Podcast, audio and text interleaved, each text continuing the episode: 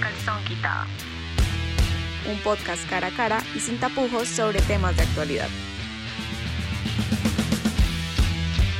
Hola, ¿qué tal? Nosotros somos Laura y María Paula y les damos la bienvenida a Calzón Quitado.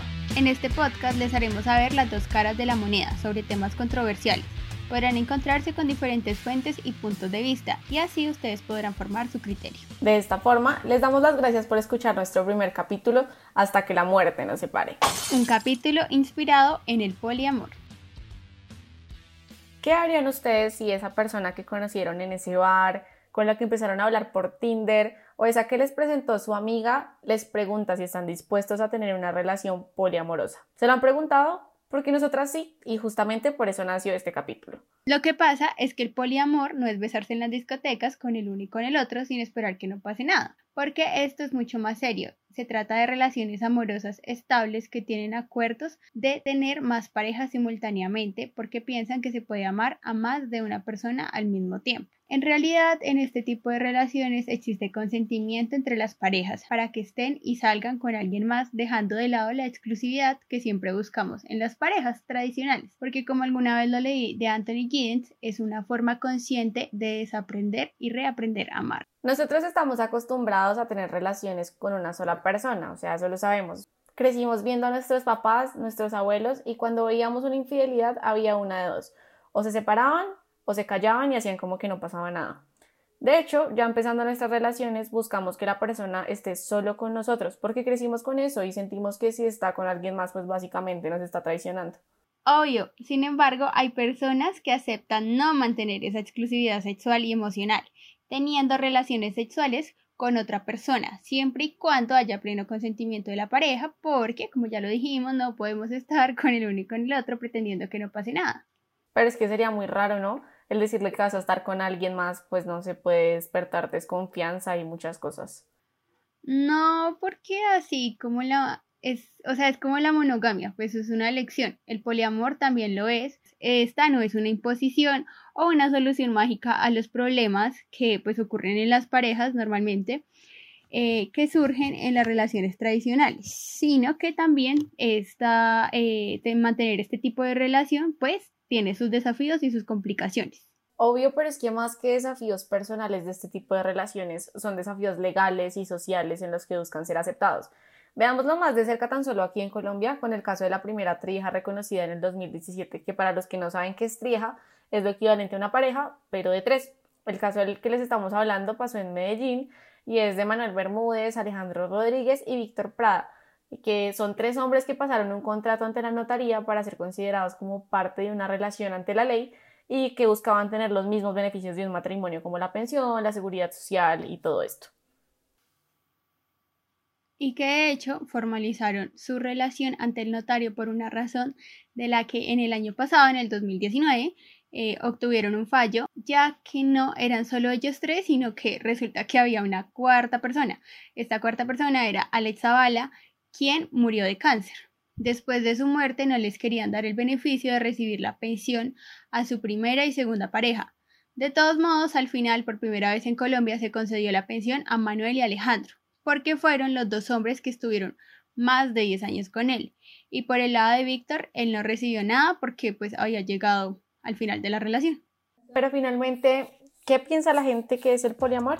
Para mí el poliamor es cuando varias personas se encuentran involucradas en una misma relación con consentimiento de todas las partes y se conocen entre ellos muy bien. Sencillamente que el hombre, el hombre, el hombre casado puede tener dos o tres, dos, dos o tres relaciones por fuera, por fuera y al igual que igual que la esposa pueden tener dos o tres relaciones, de ahí el, el nombre de poli. Para mí el poliamor es, lo puedo tomar como inmadurez o ya una mentalidad demasiado abierta donde una persona no se siente a gusto en ningún área, ya sea sexual o sentimental o espiritual, lo que sea con una persona. Yo creo que el poliamor es sostener eh, relaciones afectivas con más de una persona. Bueno, para mí el poliamor son varias relaciones que puede sostener una persona donde pues va a primar el sentimiento más allá de un apego genital. En realidad las definiciones del poliamor son muy variadas. Hay personas que creen que el poliamor es lo mismo que la poligamia o que las relaciones swinger, pero para otras como Alba Centauri, fundadora de Poliamor Bogotá, el poliamor debe ser una cuestión de experiencias. Yo intento no definir el poliamor, sino más bien explorar la forma en cómo se practica, que son muchas maneras diversas. ¿Y quién nos dice que el poliamor es una filosofía diferente a lo que es la poligamia? Con poligamia nos referimos siempre a un matrimonio entre más de dos personas, que puede ser de un hombre con varias mujeres, poliginia, de una mujer con varios hombres, poliandria, o entre varias mujeres y varios hombres y se llama simplemente matrimonio grupal. En ese sentido, se diferencia del poliamor porque el poliamor es una filosofía más reciente que tiene su origen en comunidades que buscan imbuir a este tipo de relaciones múltiples algunas ideas, principios, valores como la honestidad, el consenso y demás. Poliactivismo es un espacio educativo que brinda la posibilidad de mantener relaciones no exclusivas. Tiene un enfoque crítico, teórico y práctico. Aquí encontrarán ayuda profesional si lo desean con Alba Centauri, fundadora con un doble grado en psicología, maestría en cooperación internacional y certificada como monitora de educación sexual. Pueden encontrarlos en Facebook, Twitter e Instagram como Poliactivismo y conocer todo acerca del poliamor.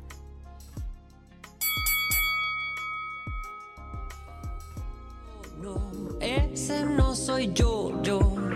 Ya no quiero condición, solo amor libre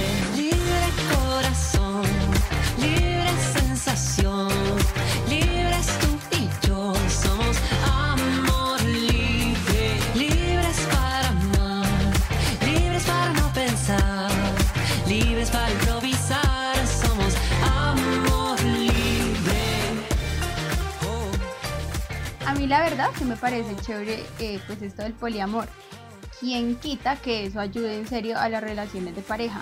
A veces uno tiende a ser como muy posesivo, celoso y finalmente el hecho de probar cosas nuevas como estas debe significar algo bueno para la comunicación de la pareja. Pues a veces como que nos negamos a este tipo de cosas y quién quita que pues nos quede gustando y en realidad sea algo positivo. Sí, suena muy chévere y todo el tema, pero seamos honestas, este tipo de relaciones funcionan en sociedades de mente abierta y Colombia en gran medida no lo es. Acá nomás lo podemos ver con el rechazo a la comunidad LGBTI. Por ejemplo, escuchemos en Las Igualadas, un espacio del espectador. Un estudio del Instituto Williams de la Facultad de Derecho de la Universidad de California en Los Ángeles, en el que terminaron entrevistando casi 5.000 personas LGBT, encontraron que la mayoría de hombres gay, el 71%, experimentaron agresiones verbales durante su vida. Gusta alguien de tu mismo sexo, debes aprender a vivir con insultos todos los días. Eso es muy duro. Pues lo que demuestra la cifra es que la regla es el insulto y la excepción es vivir trans. Y es peor cuando se trata de mujeres trans, pues según la encuesta, el 75% experimentan agresiones verbales. Y ahora imaginémonos cómo sería la respuesta hacia las personas que se declaran públicamente poliamorosas, ¿ah? ¿Cómo serían las burlas, los prejuicios? No, pues yo creería que no soy la persona más madura y abierta tal vez, pero yo sí lo haría porque en Colombia, a pesar de ser muy conservadora, ha demostrado unos ciertos cambios que pues parecen que quieren dejar esos pensamientos atrás, esos pensamientos cavernícolas y hasta la misma Alba no lo dijo. En Colombia, de hecho, es bastante sencillo hablar de este tema. Siento que desde el poliamor, por el hecho de practicarlo, algunas personas hetero, cisgénero, aunque haya más porcentaje en la comunidad de personas con diversidad de orientación sexual y de identidad de género que en otros espacios, gozamos de la posibilidad de de tratar este tema de forma bastante abierta y de hecho mucho menos estigma que otras comunidades que se dedican solamente al activismo trans o al activismo LGBT. Es que incluso el hecho de que el poliamor se base en el consentimiento y la honestidad con la pareja puede disminuir los celos, la posesividad y la desconfianza. Así, pues como tú ves en tu relación, Laura, que a veces hay un exceso de celos. Entonces, ¿qué tal que aquí ya con esto desaparezca esa, esa toxicidad? Y es que tenemos que dejar de vivir en un cuento de hadas, porque finalmente uno va a preguntar y casi todas las relaciones han tenido cachas. La mayoría de las personas en algún momento de su vida se han enfrentado a verse traicionadas.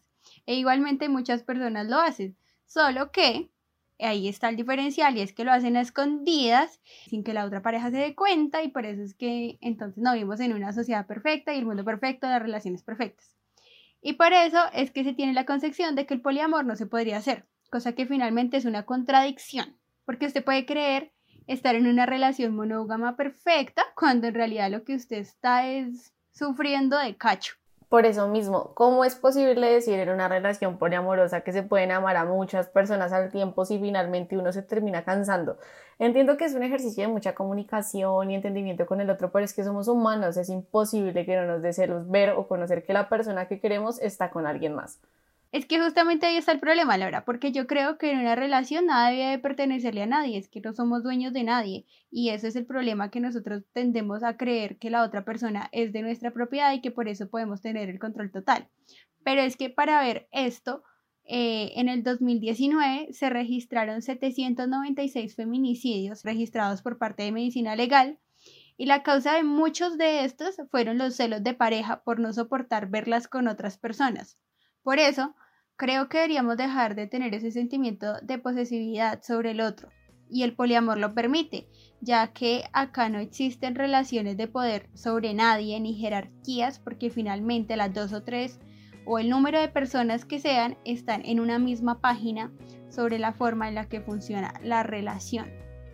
Y además, según estudios, el tiempo de enamoramiento entre las parejas es de 6 a 8 meses. Ya después se tiende a que es como una relación estable en la que es como más de compañerismo. Igual de pronto, pues si ya las personas están casadas y eso, se dice que el amor realmente, esa etapa de felicidad, de mariposas en el estómago y de confianza es hasta los 4 años. Y que ya después de eso, así como en la otra, es pues un momento de, compañerismo, de confianza, de una relación como más estable, pero como de ver a la otra persona más como un amigo que como una pareja. Entonces, creo que ahí es donde las personas como que ven el momento, la cabida para cometer una infidelidad. Esto yo creería que podría ayudar a disminuir digamos, esa cantidad de peleas que, como ya lo dijimos, llevan a feminicidios. Sin embargo, eso no significa que en todas las relaciones donde hayan celos de pareja pues van a terminar eh, situaciones como feminicidios o violencia física contra la otra pareja. No siempre, pero bueno, finalmente son ustedes quienes deciden si quieren estar o no en una relación poliamorosa. Yo creo que no me cierro la posibilidad, pero me parece complicado, pues porque si ya uno tiene problemas teniendo una relación con solamente una persona, ya involucrar a más personas pues se vuelve un poco más complicado de manejar porque habría más reglas, habría más sentimientos, habría más confusión, creo yo. Yo no estar en una relación poliamorosa porque básicamente siento que el ser humano se, se debe entregar en alma y cuerpo. Entonces, más allá de que otra persona sea recíproca con uno, que sea como de convicción de que solamente va a estar en alma y cuerpo para, para mí.